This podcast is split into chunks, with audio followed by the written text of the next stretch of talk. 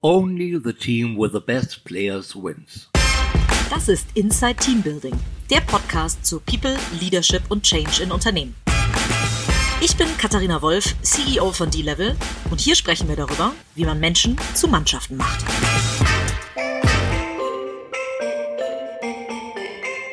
Hallo und herzlich willkommen zu einer Spezialausgabe von Inside Team Building. Warum eine Spezialausgabe? Weil ich heute hier nicht äh, mit einem Unternehmensgründer oder Manager äh, einfach nur sitze, sondern mit einem ganz tollen Buchautor und Journalisten, Daniel Rettich. Lieber Daniel, vielen Dank, dass du nach Hamburg gekommen bist, um mich zu besuchen und dir die Zeit nimmst, hier mit mir zu sprechen. Vielen Dank für die Einladung. Ich freue mich sehr. Daniel, jetzt habe ich es gerade schon so schön angekündigt. Ähm, du kannst wahrscheinlich besser erzählen, ähm, wer du bist und was du alles gemacht hast. Du bist ein ganz erfolgreicher Journalist. Wir kennen uns aus deinen Vivo-Zeiten. Jetzt bist du bei Ada. Ada kennt noch nicht jeder, sollte wahrscheinlich aber jeder kennen. Ähm, darüber wirst du uns gleich noch mehr erzählen. Aber wir wollen vor allem dann nicht nur über deinen Werdegang sprechen, sondern auch über dein ganz tolles Buch, was gerade erschienen ist, was uns total in die Hände spielt, weil es unser Thema äh, in ganz vielen Punkten nicht nur streift, sondern komplett betrifft, nämlich teilweise Berufswahl etc. Warum Perfektion sinnlos und an jedem Gerücht was dran ist. Toller Titel, großartig. Daniel, erzähl uns ein ganz kleines bisschen mehr über dich und dann sprechen wir über dieses tolle Buch. Ja, vielen Dank für die, für die euphorische Einleitung, freut mich sehr. Ähm, Daniel Rettich, 38 aus Köln und ich war fast elf Jahre, du hast es gesagt, bei der Wirtschaftswoche. Ähm, habe da angefangen im Ressort Erfolg, so heißt das normal, also es ging um die Berufs- und Karrierethemen und war dann die, vergangenen drei Jahre Ressortleiter und habe mich im Mai dazu entschieden, zu ADA zu gehen. Was ist ADA? ADA ist die digitale Weiterbildungsplattform der Handelsblatt Media Group, also von unserem Verlag. Und im Grunde versuchen wir drei Dinge. Wir versuchen Weiterbildung neu zu definieren und mit journalistischen Produkten zu verbinden und mit Live-Events auf Bühnen. Also diesen Dreiklang zu schaffen. Und äh, das kommt unheimlich gut an. Und tatsächlich geht es mir seitdem besser. Ich habe seitdem bessere Laune, seitdem ich da arbeite. Oh, wie cool. Woran liegt das? Das liegt einerseits an den wirklich total tollen Kollegen, ähm, das ist nicht gelogen. Also wir sind noch ein sehr kleines Team. Wir sind, ähm, glaube ich, zehn Leute inzwischen. Und ich kannte das so nicht, jetzt muss ich vorsichtig sein, wie offen ich bin, ähm, dass man morgens. Wir sind doch unter uns. genau. Dass ich morgens ins Büro komme und jeder hat Bock auf die Arbeit. Willkommen da, im Startup. Das, das macht schon einen großen Unterschied. Ähm, und bei mir war es so, dass ich ein Stück weit den traditionellen Magazinjournalismus, wie er, ich bin jetzt auch wieder vorsichtig, in vielen Bereichen der deutschen Medienlandschaft gemacht wird, ein bisschen leid war. Okay. Also, was ich damit meine, ist, wenn du in Redaktionskonferenzen sitzt und du musst ein Thema präsentieren, und das ist nicht nur ähm, bei, bei, meinem früheren Arbeitgeber so, sondern auch in, in vielen anderen Bereichen, der Journalismus tickt dadurch, dass es irgendwas Negatives gibt. Ja. Also du brauchst so und ich will überhaupt nicht in Frage stellen, dass der Journalismus eine wichtige Wächterfunktion und Kontrollfunktion hat und dass man Sachen kritisieren muss und ähm, genau hinschauen muss und wir sind nicht der verlängerte Arm der PR-Berichterstattung. Man muss aber zur Kenntnis nehmen, dass die Welt nicht schwarz oder weiß ist, sondern meistens grau. Und der Magazinjournalismus, so wie er gemacht wird, tickt meistens zu entweder schwarz oder grau, weil gesagt wird, sonst will das keiner lesen. Und das halte ich ehrlich gesagt für falsch. Ähm, und mir persönlich hat es halt irgendwann, ich war dem ein bisschen überdrüssig und weil ich eben meine jetzige Chefin Miriam Meckel schon von der Wirtschaftswoche kannte und wir da sehr ähnlich ticken und wir schreiben auch mal über was, wo wir denken, macht das ja interessant. Ich sage damit nicht, dass wir immer alles hochjubeln wollen ähm, und unkritisch sind, aber ich glaube, es geht einem besser damit, wenn man eine positive Lebenseinstellung hat und das vielleicht auch ein Stück weit in den Texten sich widerspiegelt. Das heißt ja nicht, dass immer alles toll wird und dass jede Startup-Idee funktioniert, um in dem Beispiel zu bleiben. Auf, auf gar keinen Fall, im Gegenteil. Aber ich glaube, man will ja auch nicht immer nur meckern, sondern vielleicht auch mal Leuten eine Bühne geben, die was versuchen und was machen wollen. Du hast dich ja total viel mit Studien beschäftigt, von daher ähm, äh, hilf mir gerne, ob es irgendeine Studie gibt. Ich würde jetzt aus dem Bau heraus sagen, dass positive Menschen auch leichter durchs Leben kommen als negative. Von daher, warum sollte es für den Journalismus anders sein? Ich glaube, es gab gestern, glaube ich, gab es eine Studie, ob das Optimistenleben, das, die länger leben. Das passt natürlich genau dazu. Ich weiß, man muss immer, und da reden wir ja sicher gleich noch drüber, man muss immer vorsichtig sein, Kausalität und Korrelation. Ne? Ähm, also in Studien wird dann oft, da gibt es dann einen Zusammenhang, aber das heißt ja nicht, dass A zu B geführt hat sozusagen, also dass es eine Ursache-Wirkung gibt. Und da kann es dann, vielleicht ist es dann nicht die positive Lebenseinstellung per se, sondern damit geht vielleicht einher, dass du dich gesunder ernährst oder was auch immer.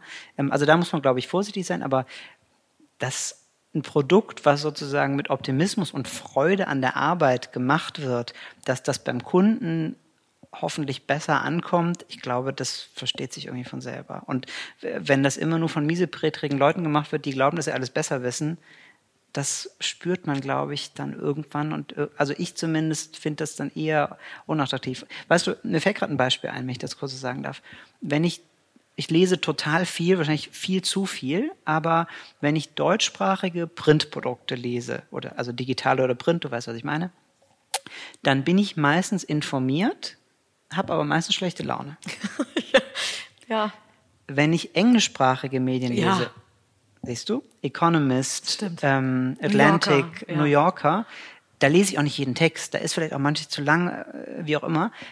Aber ich bin meistens informiert, übrigens FT übrigens auch noch, darf man nicht vergessen, ganz wichtig, ähm, dann bin ich immer informiert und ganz oft inspiriert. Und ich gehe mit so einem, mit so einem Lächeln durch den Tag und denke, ach Mensch, das wusste ich, das ist ja interessant. Und da, die sind ja auch nicht unkritisch, aber die geben mir irgendwie so, kann man das hier sagen, so Brainporn mit. Ja. Also so, so hier darf man alles sagen. Wo du so denkst, Mensch, das muss ich mal jemandem erzählen. Oder ja. Mensch, ach, das ist ja wirklich, das hat mich jetzt inspiriert und da geht es dir besser. Und dann denke ich mir, da, da gebe ich dann auch gerne weiterhin Geld für aus. Das ist ja schon fast bei einem Unternehmen, würde man sagen, ein, ein Core Value, ähm, positiv, ne, Positive Thinking oder wie auch immer man das nennen würde. Ähm, das ist ja eine Art, wie ihr, wie ihr schreibt, ähm, was ihr euch als Team, was Miriam Meckel als, als, als Frontfrau äh, sich überlegt hat. Wenn wir jetzt, um das Thema des Podcasts äh, Teambuilding auch noch mal nach vorne zu stellen, ähm, sucht Miriam sich tatsächlich danach die Leute aus, dass das zu dieser äh, Art zu schreiben, zu dieser Philosophie passt? Oder ähm, wie, wie ist dieses Team zusammengestellt? Das musst du sie natürlich selber fragen. Okay, dein aber, Gefühl.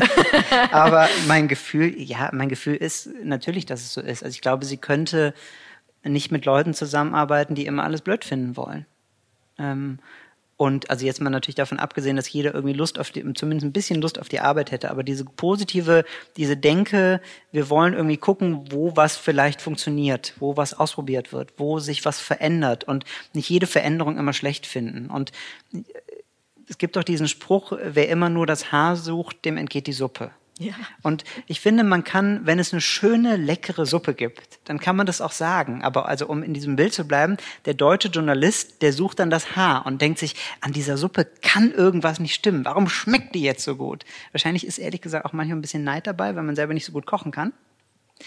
Ähm, aber um auf deine Frage zurückzukommen, ich würde schon sagen, dass wir ein Team sind, auch wenn wir ganz unterschiedliche Sachen machen. Nicht alle arbeiten an den journalistischen Produkten, manche machen Vermarktung, manche machen nur die Bildungsinhalte, aber letztendlich macht irgendwie alle, jeder alles. Sind wir schon ein Team von Leuten, ähm, die irgendwie bei allem, bei aller Ironie irgendwie fröhlich auf die Welt blicken. Und natürlich macht es Spaß, mit solchen Leuten zusammenzuarbeiten. Und anscheinend sehr hands-on tickt, wenn du sagst, alle machen so ein bisschen alles. Das ist ja wirklich wie beim Startup.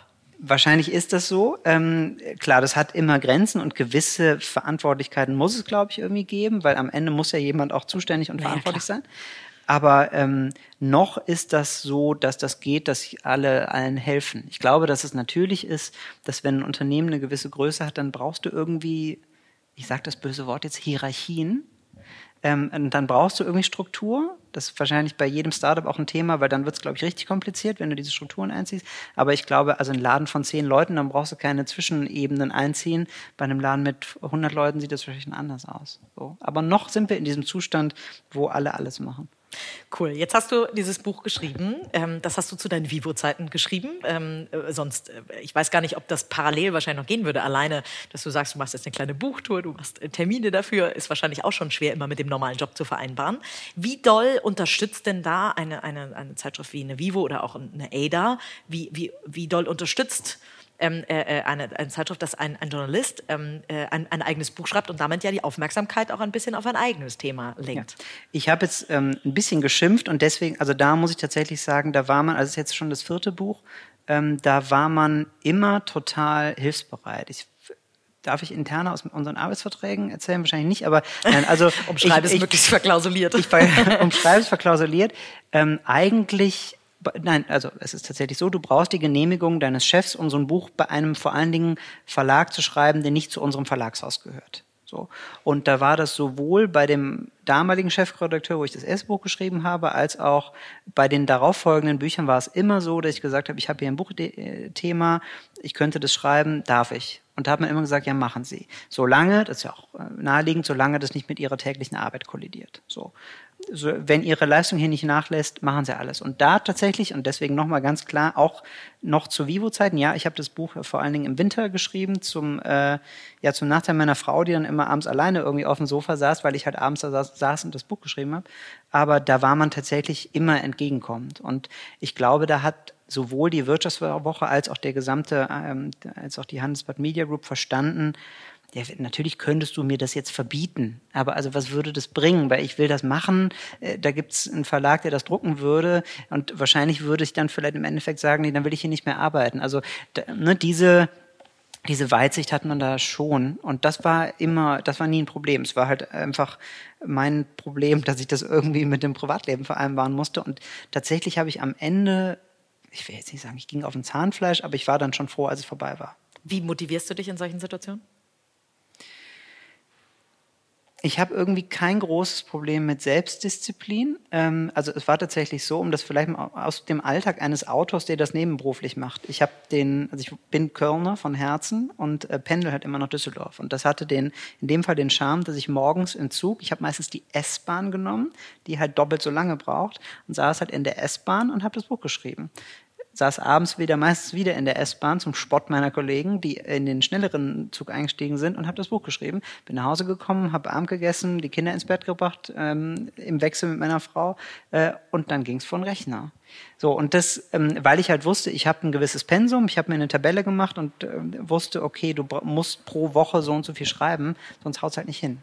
Okay, das heißt so komplett geplant, weil da gibt es ja auch total viele Autoren, also ich, ich, lebe mit einer zusammen in einem Haus, quasi in einem Mehrfamilienhaus, ähm, die immer sagt, das, ähm, das funktioniert nicht, wenn ich das planen würde. Ich brauche kreative Phasen und dann brauche ich ganz viel Ruhe. Und, also du hast es richtig Buchschreiben nach Plan. Schon, ja. Ich, also das ist wie, sprechen wir gleich sicher drüber, es gibt kein Geheimrezept für Erfolg für irgendwas. Und auch nicht beim Buchschreiben. Und das ist wie alles Typsache. Ähm, und äh, bei meinem Buch, das sind halt 77 Kapitel. Und ich wusste, bevor ich das, bevor ich die, das erste geschrieben habe, wusste ich, was die 77 Kapitel sind. Ich glaube, zwischendurch habe ich mal so zwei oder drei ausgetauscht. Aber jedenfalls, ich hatte halt, das ist jetzt total banal, eine Excel-Tabelle, wo die 77 Kapitel standen. Äh, das kannst du dir mit Dreisatz, wenn du halt, du hast plus minus sechs Monate, um so ein Buch zu schreiben. So, das heißt, du musst ein gewisses Pensum schaffen pro Monat. Das kannst du wieder auf die Woche runterbrechen und so weiter und so weiter. So, und dann also mir hat es total geholfen. Auch so als Selbstkontrolle, weil also es gab so Phasen, zum Beispiel Weihnachten habe ich dann zwei Wochen nichts gemacht, das musst du halt wieder aufholen. Ne? Ähm, weil du halt den Druck irgendwie hast, ja, muss fertig werden. Druck kann halt auch was Schönes sein das klingt schon fast perfektionistisch. Nun heißt dein Buch, warum, Perfektionist, äh, warum Perfektion sinnlos ist, also als, als Kurzform. Ähm, wie bist du denn auf, den, auf, de, auf das Thema gekommen? Also das klar, das hat auch mit deinem Berufsalltag total viel zu tun, aber wann war so der zündende Moment, dass du gesagt hast, so, und das ist ein Buch? Also eigentlich wollte ich ein ganz anderes Buch schreiben. Oh, wie schön, so beginnen die schönsten Geschichten. Ähm, wofür ich aber keinen Verlag gefunden habe. Das kann ich ja vielleicht hier auch erzählen. Wir sind ja unter uns, wie du Absolut. schon gesagt hast. Ähm, ich wollte ein Buch über die Psychologie der Fake News schreiben. Also warum wir so oft so. Fand ich auch. Fanden lustigerweise die Verlage, mit denen ich gesprochen habe, auch, aber die haben alle gesagt, das verkauft sich nicht. Mhm. Eine bittere Erfahrung, aber so war es. Kam dir bekannt vor der Satz. Und dann ähm, bin ich irgendwie, mir war irgendwie immer klar, dass ich noch ein Buch schreiben will, bin ich auf einen Blog-Eintrag, du kannst es ja in die Show Notes packen. Es gibt ein ganz zauberhaftes Blog, das heißt Barking Up the Wrong Tree. Also übersetzt, ich laufe den falschen Baum hoch, aber ähm, also flapsig übersetzt. Und da, da postet ein Amerikaner, Eric Barker, ab und zu, meistens eigentlich nur Abstracts zu allen möglichen Studien. Und dann hatte der einen Blogbeitrag, Four Truths that will make you a better person. Also vier harsche Wahrheiten, die irgendwie jeder kennen sollte. Da ging es aber eher so um Lebensphilosophie. Und dann dachte ich so, hm, das könnte man doch vielleicht auch auf die Berufswelt beziehen, weil ich habe so ein bisschen so einen Wandel festgestellt. Als ich bei der Wirtschaftswoche angefangen habe, 2008, man, oh, man will es kaum Wir sagen. werden alle nicht jünger. Ja, ähm, war es tatsächlich so im, im Rückblick, dass wir oft Geschichten geschrieben haben, Karriere Turbo XY, warum Eigenschaft Z toll ist. So.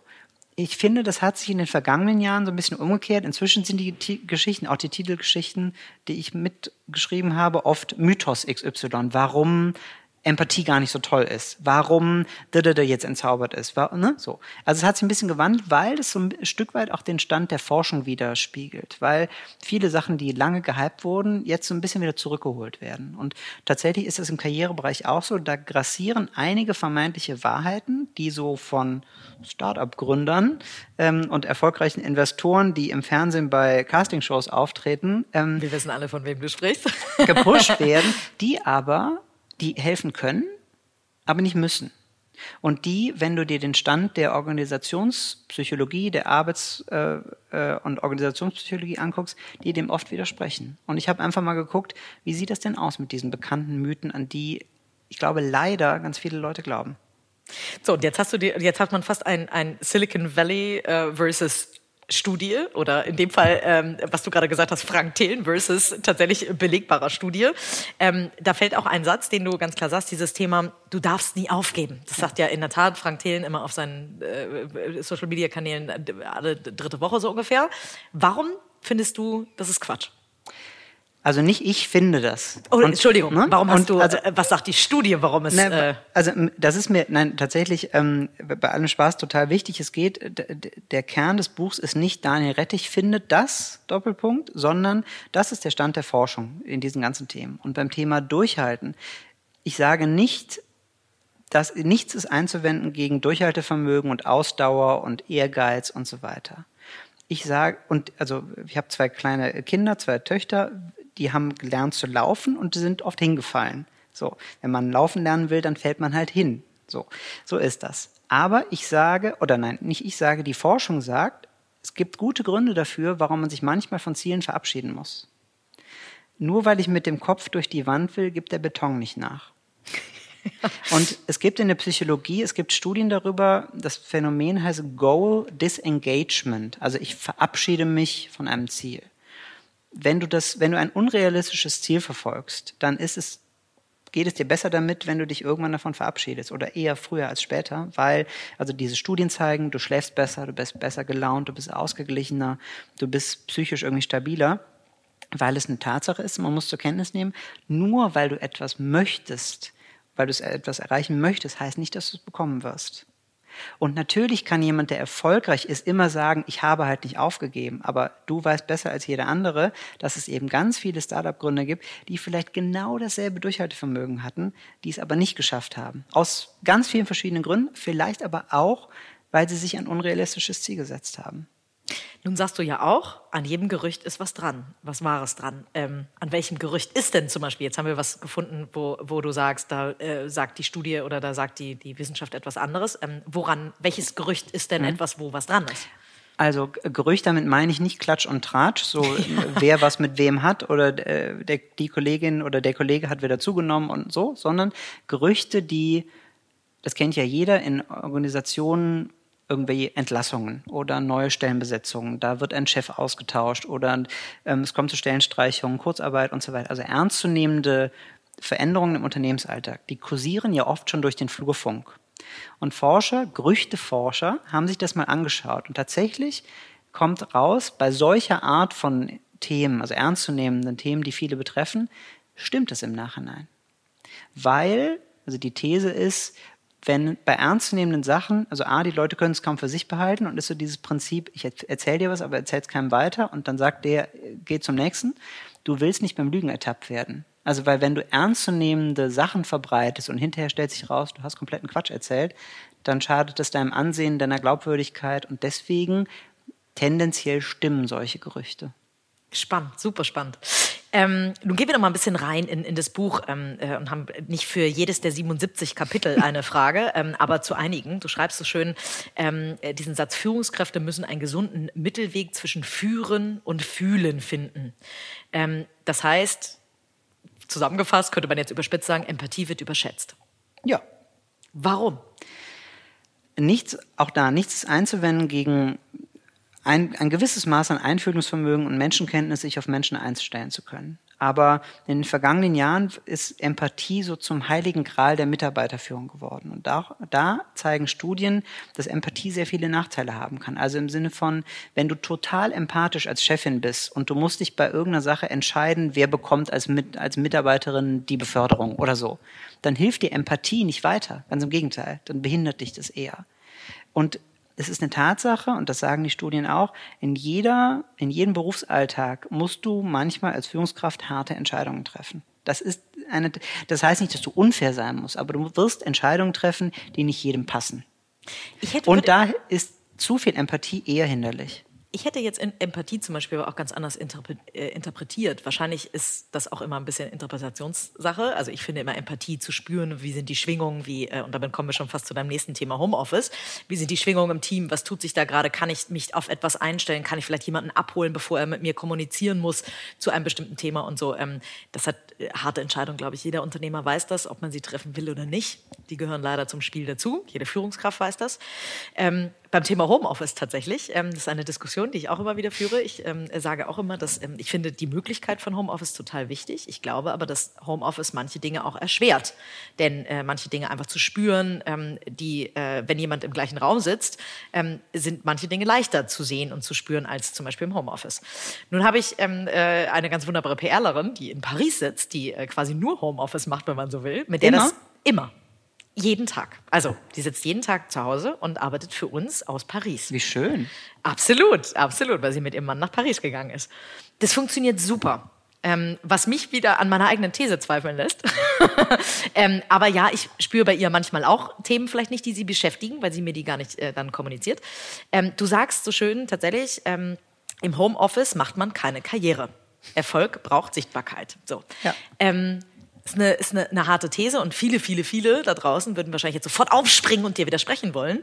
Ähm, warum, was glaubst du, welchen Einfluss, na nicht du, sondern die Studien, was sagen die Studien, welchen Einfluss hat, hat Homeoffice und was äh, bedeutet das für den Arbeitsalltag? Ja, also ähm, auch da sage ich nicht, Homeoffice ist Quatsch und ich sage nicht, mach das nicht und lass es nicht zu. Und ich finde, dein Beispiel zeigt ja sehr schön, du hast eben die Größe vielleicht, großes Wort, aber die Größe, also du hast deiner Mitarbeiterin gegenüber so viel Vertrauen, dass du sagst, ich glaube, auch wenn die in Paris sitzt und äh, was auf die Seine guckt, arbeitet die trotzdem. So, ähm, das ist also die, die Voraussetzung Nummer eins. Aber trotzdem, zurück zu dieser Studie, also es wurden Studien gemacht und da kam heraus, dass Leute, die im Homeoffice waren, seltener befördert wurden. Warum? Also die Hypothese ist, du bekommst Schwingungen nicht mit, du bekommst irgendwelche Informationen nicht mit. Ne? So dieser typische morgens der Kaffeeklatsch in der Kaffeeküche, der ist vielleicht nicht essentiell für den einzelnen Tag, aber ich glaube, es summiert sich.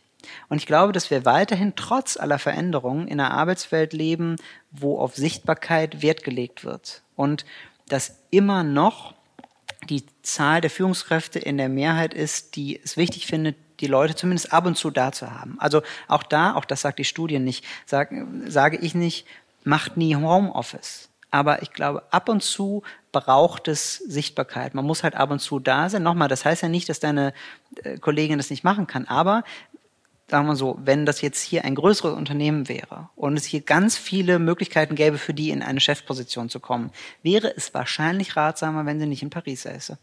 Wahrscheinlich. Und äh, ich glaube, heutzutage ist es vielleicht auch eher eine Entscheidung, ich hätte sie als Mitarbeiterin verloren, wenn ich ihr die Option nicht gegeben hätte. Und diese Flexibilität in Zeiten von Globalisierung und und und ähm, spielt wahrscheinlich heute auch eine große Rolle. Exakt, ja. exakt. Aber nochmal, ich, es geht ja in dem Buch geht es ja vor allen Dingen darum, ich will ja niemandem, ich gönne ja jedem alles. Mir geht es ja nur darum, dass ich den Leuten so ein bisschen den Glauben daran nehmen möchte, nur weil sie sich so verhalten wie erfolgreiche Personen, dass sie dann denselben Erfolg haben werden. Weil wir im Bereich Karriere und Erfolg reden wir halt immer von Wahrscheinlichkeiten und nicht von Gewissheiten. Und Tim Cook erzählt jedes Mal, dass er irgendwie um vier Uhr aufsteht. So. Ist er deswegen Apple-Chef geworden? I don't know. Wäre er vielleicht auch Apple-Chef geworden, wenn er jeden Morgen um 10 Uhr aufsteht? Das kann ja sein. Das, also ich will damit sagen, nur weil ich um 4 Uhr morgens jeden aufstehe, werde ich halt nicht Chef. Und funktioniert es nicht für jeden. Ja. So. Ähm, du schreibst so einen schönen Satz, ähm, äh, der hat mich sofort an einen anderen Satz erinnert. Ähm, Idioten werden eher Chef. Ähm, ich habe mal eine, eine Headline erinnert, tatsächlich, ähm, ich habe es leider in der Vorbereitung nicht mehr gefunden, aber dass, dass ähm, die, die Mehrzahl der, ich weiß nicht mehr, Führungskräfte oder Chefs auf jeden Fall Psychopathen ist sogar. Erklär mal, was für dich dahinter steckt. Gibt es da so eine Art Idiotenquote unter den ähm, äh, Führungskräften oder was hat die Wissenschaft da äh, dir, ja. dir, gezeigt? Also die Wissenschaft sagt zwei, also das sind zwei Sachen, die, die du jetzt angesprochen hast. Das eine ist, es wurde mal in Studien geguckt, wer wird eigentlich warum befördert? Und da kommt heraus, tatsächlich vor ein paar Monaten kam noch so eine Studie raus, ähm, dass oft Leute befördert werden, die zum Beispiel sowas wie die meisten Kundenkontakte gemacht haben oder die irgendwelche tollen Aufträge reingeholt haben. Also messbare Sachen, messbare Erfolgsindikatoren. Dagegen ist erstmal gar nichts einzuwenden. Aber die wurden also befördert für Sachen, die sie dann auf der Chefposition gar nicht mehr benötigen. Also Wahnsinn, ja. der beste Spieler ist nicht der beste Trainer. Ne? Und ich muss nicht, der, also Jogi Löw ist, war nie der beste Fußballer, kann aber ganz toller, toller Trainer sein. Und also ernsthaft, um, um auf die Unternehmenswelt zu kommen, ich glaube, das Problem ist, dass in ganz vielen Unternehmen immer noch die Beförderungssystematik falsch ist. Dass es natürlich ungleich aufwendiger ist, aber du musst halt gucken, was braucht derjenige in der Führungsrolle? Und kann der das? Und nicht, ist der eine super Fachkraft? Weil die, die super Fachkraft, die empfiehlt sich dann irgendwie so für die Beförderung. Das gilt dann so als hier das Möhrchen. Ähm, und dann hast du es geschafft, wenn du Chef geworden bist. Aber ich glaube, oft tut man weder demjenigen damit eingefallen und oft auch nicht den, den Untergebenen sozusagen. Weil, wie gesagt, du förderst jemanden für Fähigkeiten, die er in der Chefrolle nicht braucht. In der Chefrolle kommt es halt auf andere Sachen an und nicht auf, auf Sachen, die du als Fachkraft unbedingt brauchst. Das ist das eine. Und das andere ist mit diesem Psychopathending, also sagen wir mal so, jemand, der, man, es gibt ja so den Ausdruck, das ist ein netter Kerl. Ähm, und um, um es jetzt mit der Psychologie zu sagen, es gibt das in der Psychologie ähm, die Dimension Verträglichkeit. Also wie harmoniebedürftig bist du? Bist du gerne auf Krawall gebürstet oder bist du eher durchsetzungsstark und so?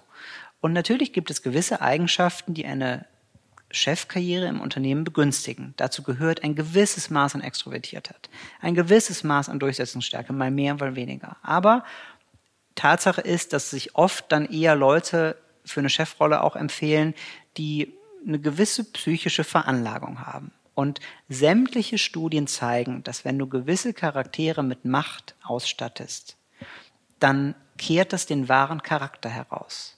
Oh Und oh Gott, ich bin gespannt, wie gut das für alle, die jetzt zuhören, ausgeht. Ich versuche es gerade über mich äh, zu denken, aber ja, okay, wow, ja. So, und also ja. es gibt zum Beispiel, das ist so ein total schönes und simples Beispiel, es gibt den Kekstest. Oh. Dass wenn du, wenn du Gruppen aufteilst, also du stellst Kekse, Keksschüsseln in einen Raum und dann teilst du die Leute auf. Die einen haben quasi die, die Rolle des Mächtigen und die anderen sind sozusagen die ohne Macht. Die Leute, die Macht haben, nehmen sich mehr Kekse. Oh wow. Weil ja, es geht so eine gewisse, so nach dem Motto, ich kann mir das ja erlauben. Und es ist, glaube ich, total schwierig, nein, nicht glaube ich, also sagen die Studien, es ist schwierig, in einer Position mit Macht die Bodenhaftung nicht zu verlieren. Du brauchst eine gewisse menschliche Größe. Du musst es zulassen, dass du gerne Leute um dich herum hast, die schlauer sind.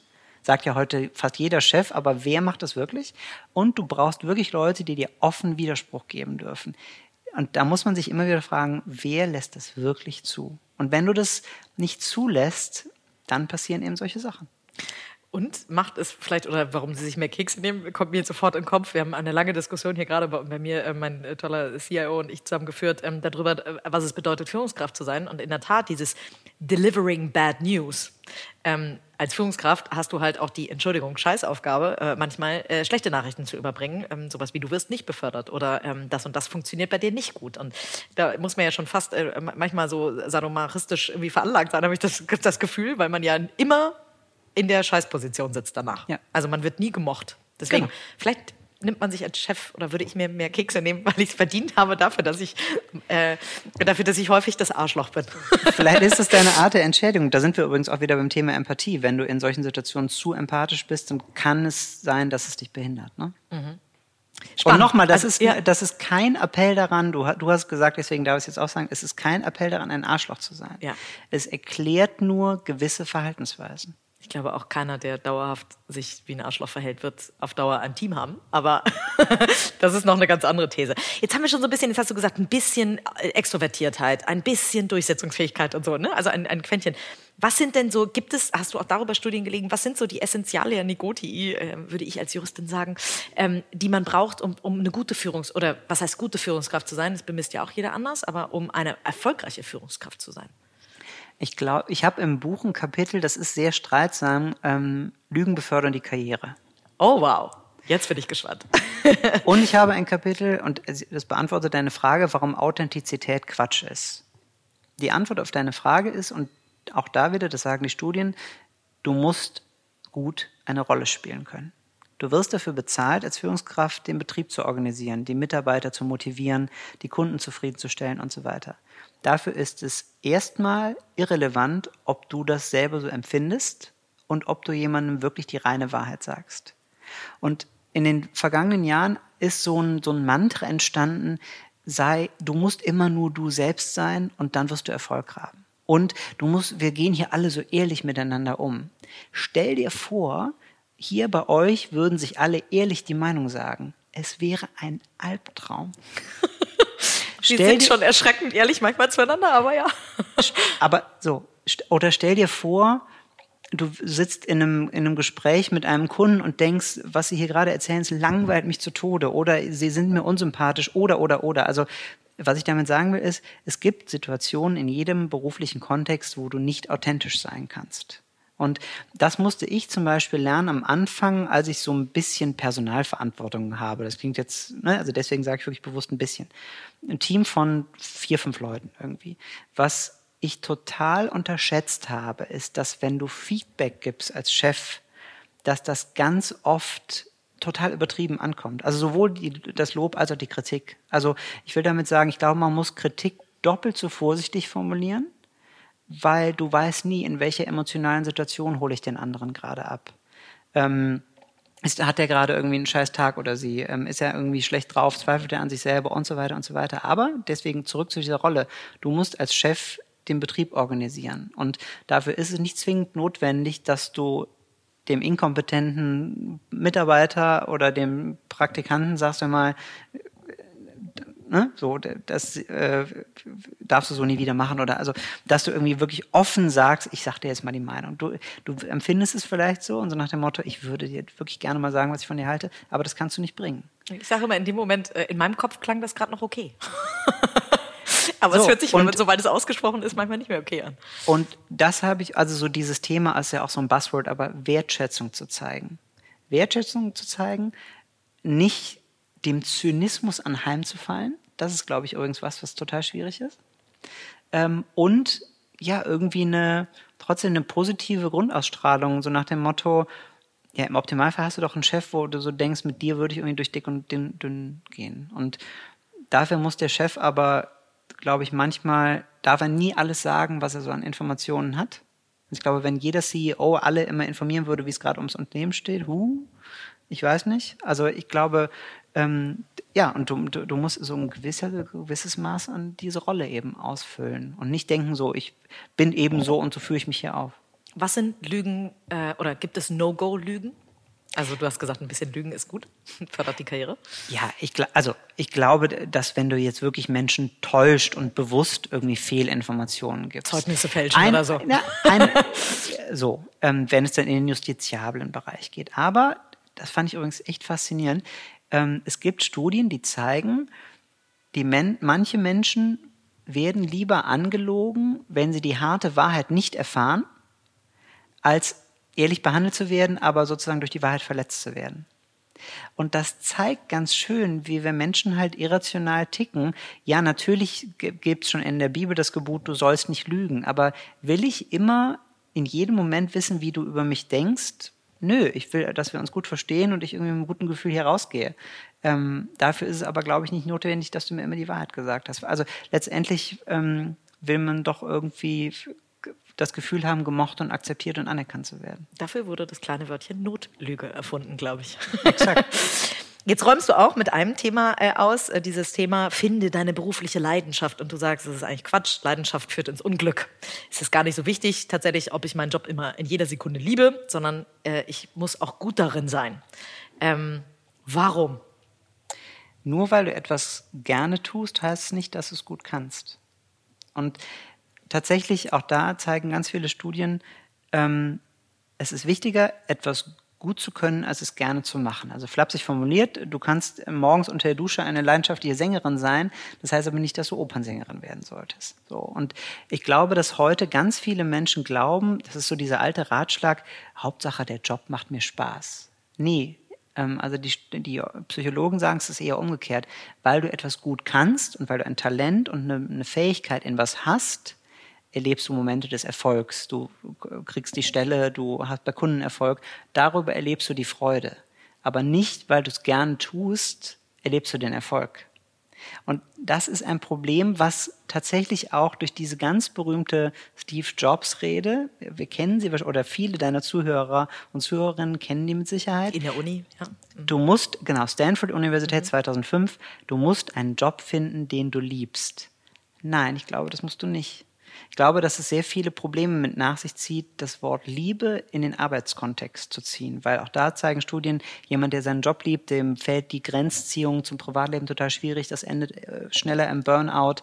Ähm, ich finde, man sollte seinen Partner oder seine Partnerin lieben, auf jeden Fall seine Kinder, vielleicht ein Stück weit sich selber, aber muss man seinen Job lieben? Nö. Und ich glaube, es geht an der Lebensrealität total vieler Menschen vorbei, denen zu sagen, du brauchst aber einen Job, den du liebst, weil sonst bist du kein erfolgreiches, vollwertiges Mitglied der Gesellschaft. Nein, es gibt auch Leute, die total wichtige Arbeit tun, aber lieben die deswegen ihren Job? Nö, die sind wahrscheinlich froh, wenn sie nachmittags nach Hause gehen können und ihre Ruhe haben. Und sind das weniger erfolgreiche Menschen? Auf gar keinen Fall. Und jetzt komme ich direkt mit einer These, die das total unterstreicht, weil das frage ich mich schon seit langem. Ähm, die Generation Y, die viel besprochene Generation Y, ähm, da ist auch immer, ne, ähm, ich möchte für meinen Job brennen, ich möchte ihn lieben, ich möchte meine Berufung finden. Ähm, all das, was du beschreibst, führt ja genau dazu, dass ich mich vielleicht, wenn ich noch nicht für meinen Job brenne, immer das Gefühl habe, dass der Job gar nicht richtig für mich ist, vielleicht schnell wechselt. Ich meine, diese Jobhopper-Lebenshäufe äh, in, in vor allen Dingen Berlin, in den Startups, kenne ich nun aus dem täglichen ähm, äh, Dasein immer. Ähm, ist die Gen Y ein Produkt dieser Lüge, in Anführungszeichen? Ich weiß nicht, ob sie ein Produkt ist, aber ich glaube, sie sitzt dieser Lüge auf. Ich glaube, sie hat, oder sagen wir so, ich finde es schwierig, eine ganze Generation über den absolut, Kamm zu scheren. Absolut, Deswegen, ja. ja so. Aber mhm. ähm, tatsächlich, viele haben eine zu hohe Erwartung an den Job. Das glaube ich definitiv. Ich habe einen Job, den ich, glaube ich, einigermaßen gut kann und der mir echt total viel Spaß macht. So, Punkt. Aber ähm, das ist vielleicht auch Glück und Zufall. Aber ich, glaube, man muss die Erwartung oder es kann helfen, die Erwartung ein Stück weit runterzuschrauben. Und also A sage ich, du kannst auch erfolgreich sein oder bist vielleicht sogar noch erfolgreicher, wenn du etwas tust, was du gut kannst und nicht, was du gerne machst. Und wie gesagt, den Job lieben zu wollen, ich, das führt auch zu so einer, zu, du machst dich total offen für Enttäuschungen auch. Also wie gehst du damit um, wenn du mal nicht befördert wirst oder wenn du mal was nicht bekommst oder oder oder? Das fällt alles, glaube ich, viel schwieriger zu verkraften, wenn du so eine so eine Liebesbeziehung äh, zu deinem Job. Ich glaube, das führt ins Unglück oder so. Also ich ich glaube das und ähm, tatsächlich sagen dieses Leidenschaftsthema das geht so davon aus, dass in uns so ein gewisses Set an Leidenschaften schlummert und die müssen wir nur entdecken und von da an wird jeder Tag ähm, im Büro paradiesisch.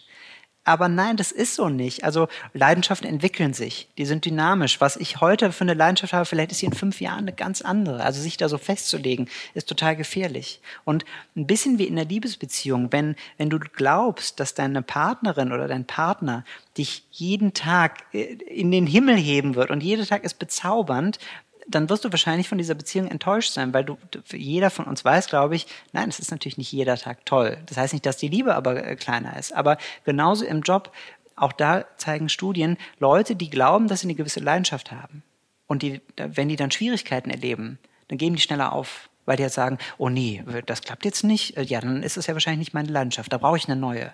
Und genau das ist das mit diesem Jobhopping. Man muss zur Kenntnis nehmen, dass es immer auch Durststrecken äh, geben wird. Und das heißt aber nicht automatisch, dass du den falschen Job hast. Da kann ich direkt anschließen. Sebastian Rath, ein ähm, ganz toller Unternehmer aus New York, eine meiner ersten Podcast-Folgen, ähm, der sagte so schön letztens zu mir, Katharina, auch Liebe ist am Ende eine Entscheidung. Und so ist wahrscheinlich auch jeder Job am Ende manchmal eine Entscheidung, nicht in jeder Lebenssituation, aber vielleicht genau um diese Durststrecken zu überstehen. Das würde dem ja nicht widersprechen. Auf gar keinen Fall, ein sehr schöner Satz. Ja. Und äh, also machen wir uns doch nichts vor, auch du lebst ja ein Stück weit davon, Erfolg ist ja irgendwie was Faszinierendes. Und ähm, also A, ist es was total Individuelles. Vielleicht haben wir beide schon komplett unterschiedliche Auffassungen darüber, was jetzt genau Erfolg ist. Und genauso ist es aber auch total individuell. Es gibt eben nicht das Erfolgsrezept. Und nur weil ich was tue, so wie das ein erfolgreicher gemacht hat, heißt auf keinen Fall, dass ich das auch so haben werde. Es ist eben auch immer Glück und Zufall dabei. Du beschäftigst dich mit noch einem Thema, was ich sehr, sehr spannend finde, und zwar dieses Thema, dass Anführer manchmal in der Selbstwahrnehmung ähm, die Erfolge ähm, auf, auf die eigene Großartigkeit schieben. Ähm, und die These, die Gegenthese ist ja so ein bisschen, und da muss ich auch sagen, das ist mir, fällt mir auch nicht immer leicht. Ich mache es trotzdem, weil ich weiß, dass es richtig ist. Das ist meine Entscheidung, dass es richtig ist. Ähm, sich vor das Team zu stellen, selbst wenn jemand aus dem Team einen Fehler gemacht hat, dass ich am Ende als Führungskraft ist jeder Fehler meines Teams mein Fehler. Ähm, das würde ja eigentlich sagen, dass, dass ähm, jeder, der diese Großartigkeit in sich selber so doll vermutet, dem müsste es ja unheimlich schwerfallen, Fehler jemand äh, eines anderen anzunehmen und auf der anderen Seite ähm, die Erfolge von, von sich selbst vielleicht auch manchmal aufs Spiel, äh, auf, aufs Team zu reflektieren. Mhm. Woher kommt das? Ist es bei dir vielleicht auch, ein, oder nicht bei dir, ist es vielleicht auch ein Stück weit Schutz? Aber also ich weiß nicht, ob, ich würde mal vermuten, dass die Mitarbeiter es total gut finden und sehr wohl registrieren, wenn der Chef sich bei Fehlern vor sie stellt oder hinter sie, also wie auch Kann immer. Kann ich bestätigen, so. absolut, ja. Aber ich glaube, dass es doppelt so schlimm ist, wenn die sofort das Gefühl haben, ach ja, und bei den Erfolgen, also ich glaube, du, es ist total schwierig, Chef zu sein. Machen wir uns doch nichts vor. Die, die kleinsten, die kleinsten Fehler werden auf die Goldwaage gelegt. Und man wird nie gelobt. Weil von oben, ja, wenn, wenn aber, keiner mehr oben drüber ist, dann wirst du nie gelobt. Ja. Ehrlich gesagt, deswegen ist das Gehalt auch besser. Ja. Also, du bist jetzt selbstständig, aber in Unternehmen, Führungskräfte, die werden nun mal ein Stück weit auch dafür bezahlt. Du sagst jetzt gerade, naja, bei Fehlern stelle ich mich vor das Team und bei Erfolgen kann ich das nicht auf mich schieben. Ja, genau. Mhm. Also das ist ein Stück vielleicht auch des Gehalts dass du das eben akzeptierst, that's the deal irgendwie. Spannend, sehr, sehr spannend. Du schreibst auch, das ganze Thema Kind kommt bei dir auch vor. Du hast selber zwei Kinder. Ja. Ähm, äh, du sagst, ähm, wenn man sich schon länger um das Kind, um ein Kind kümmert und im Job pausiert, sollte man die, ähm, äh, dass das Kind äh, oder die kindbedingte Auszeit vernünftig begründen. Ähm, das geht ja manchmal im Lebenslauf schwer, da kann ich ja nicht einen ganzen Absatz darüber schreiben. Ähm, das würde ja vielleicht auch gelten für pflegebedürftige Eltern oder so. Ne? Also das, ähm, auch diese Jobpause ähm, äh, äh, ist ja nicht immer sofort verstanden. Ich habe das Gefühl, beim Sabbatical ist es ein bisschen anders. Das Sabbatical muss man nicht begründen. Da war man mal, ja, das ist jetzt so modern, dass man Sabbatical macht. Ich habe selbst letztes Jahr ein kurzes Sabbatical gemacht. Da fanden alle, ach, super Idee. Ist doch super, dass du dir die Zeit, dass du dir das leisten kannst, diese Zeit für dich zu nehmen. Das würde keiner sagen, wenn ich sage, ich setze ein halbes Jahr aus, weil ich ein Kind kriege. Ja, wobei ich glaube tatsächlich auch beim Sabbatical kommt es darauf an, wie du es genutzt hast. Ähm, also nur irgendwie ein halbes Jahr Bali und so, würde ich jetzt auch nicht sagen, dass das super ankommt in einem Unternehmenskontext. Du, ne, also machen wir uns nichts vor, du bist nicht in einem äh, Unternehmenskonstrukt eingebunden. Du hast irgendwie gedacht, ich muss mal ein bisschen durchatmen und danach mache ich mein eigenes Ding ja eh weiter. Also du wusstest, da ist jetzt keine Abteilung in einem Unternehmen, ne, die mich vielleicht ersetzt und so weiter. Also ich glaube, das ist das vielleicht ein Stück weit was anderes. Bei diesen Studien zur Elternzeit. Tatsächlich kommt in vielen Studien raus, dass Mütter ähm, teilweise auch Väter, die lange Elternzeit nehmen, bei der Bewerbung schlechtere Chancen haben. Und, und nochmal, auch da sage ich nicht, nehmt keine Elternzeit. Ähm, ich sage nur, es gibt immer noch Arbeitgeber, die das dir als Nachteil auslegen. Und umso wichtiger ist vielleicht im Hinterkopf zu haben, dass du das im Zweifelsfall gut begründen musst. Wie kann ich das begründen?